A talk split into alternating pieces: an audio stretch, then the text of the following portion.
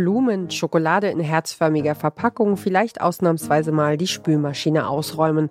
Am 14. Mai ist Muttertag. Der soll Anlass sein, Danke zu sagen für das, was Mütter das ganze Jahr über leisten. In diesem Danke steckt aber vor allem eine veraltete gesellschaftliche Erwartung. Mutterschaft bedeutet Aufopferung und kostenlose Care-Arbeit. Im Podcast-Podcast wollen wir den Muttertag diese Woche kritisch hinterfragen und uns mit dem Konzept auseinandersetzen, das hinter diesem feierlichen Sonntag steckt. Dafür empfehlen wir euch sieben Podcasts, die sich differenziert mit Mutter- und Elternschaft auseinandersetzen. Ihr hört den Podcast-Podcast von Detektor FM und heute empfehlen wir euch einen Podcast, der sich zwar mit der Vergangenheit beschäftigt, aber kaum aktueller sein könnte. This season, we'll be looking at the years leading up to one of the most important Supreme Court rulings in history. How did abortion become such a divisive issue in American life? Why were the politics back then so dramatically different than they are now? And was it ever really possible for the courts to find a solution? But first, how one unlikely woman, for a brief moment, became the public face of the fight for abortion rights. I don't claim to know everything about legalizing abortion, but I am proof of what will happen to you if you have an illegal one. In 1970, when abortion was still against the law in most states, Shirley Wheeler, like so many other women, got one anyway.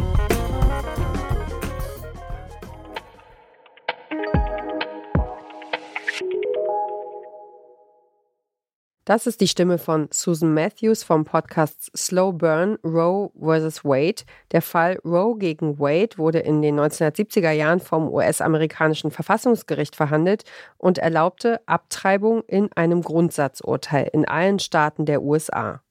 2022 wurde dieses Urteil durch eine konservative Mehrheit im Supreme Court wieder gekippt. Damit liegt die Entscheidung über das Abtreibungsrecht bei den einzelnen Bundesstaaten. Mittlerweile haben 14 Bundesstaaten Abtreibung komplett verboten. Diese Entwicklung gilt als Vermächtnis Donald Trumps. Um zu verstehen, wie die Zukunft des Abtreibungsrechts in den USA aussehen kann, blickt dieser Podcast zurück und folgt den Spuren der Protestbewegung, die in den 1970er Jahren erfolgreich für das Recht auf Abtreibung gekämpft hat. Alles beginnt mit einer 22-jährigen Frau, die im Jahr 1970 ungewollt schwanger wird. In Texas ist Abtreibung damals streng verboten. Menschen, die abtreiben wollen, müssen das heimlich tun. Das ist damals gefährlich, teuer und jemanden zu finden, der oder die die Abtreibung durchführt, ist nicht leicht. Shirley Wheeler wird fündig und sie kratzt damals all ihre Ersparnisse zusammen. Abortion providers took all kinds of precautions to protect themselves from arrest and prosecution. Often, patients wouldn't know their names or even see them.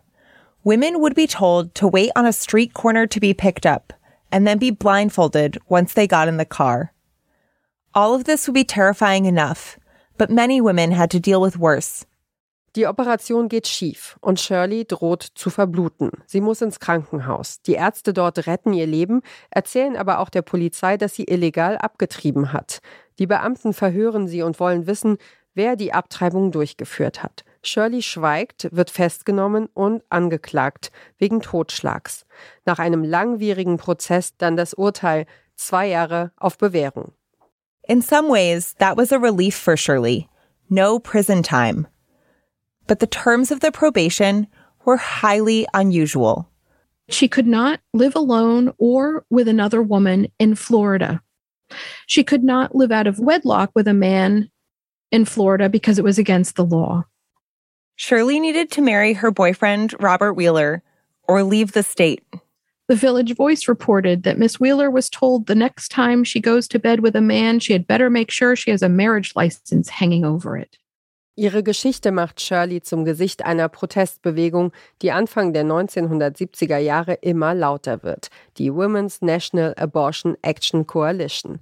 Babies are not our only business ist damals einer der Slogans, mit denen das Netzwerk für reproduktive Gerechtigkeit kämpft. Mit dabei sind Highschool-Schülerinnen und Schüler, Studierende und Aktionsgruppen schwarzer Menschen, Native Americans, asiatische Amerikaner und Hispanoamerikanerinnen.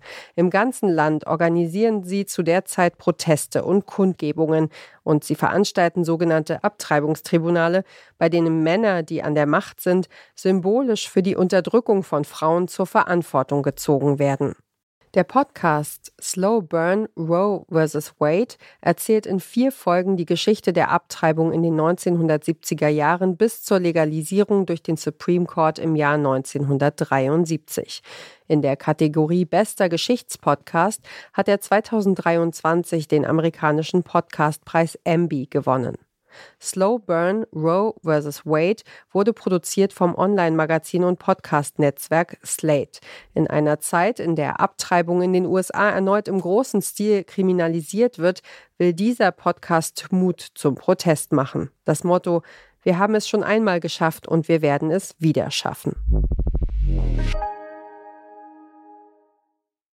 Wer diesen Podcast hört, weiß, wie Individuum und Kollektiv geschrieben werden und hat immer eine Trillerpfeife in der Tasche. Das war der heutige Hörtipp frisch aus der Redaktion vom Podcast Radio Detektor FM. Wenn euch unsere Tipps gefallen, schenkt uns ein Like in eurer Podcast-App oder schickt uns eine Mail an podcastpodcast.detektor.fm mit eurem Lieblingspodcast. Dieser Tipp kam von Joanna Voss, Redaktion Doreen Rothmann und ich bin Ina Lebetjew. Produziert hat die Folge Henrike Heidenreich. Morgen sprechen wir hier über rechtliche Fragen rund um Mutter und Elternschaft und empfehlen euch Justitias Töchter. Wir hören uns.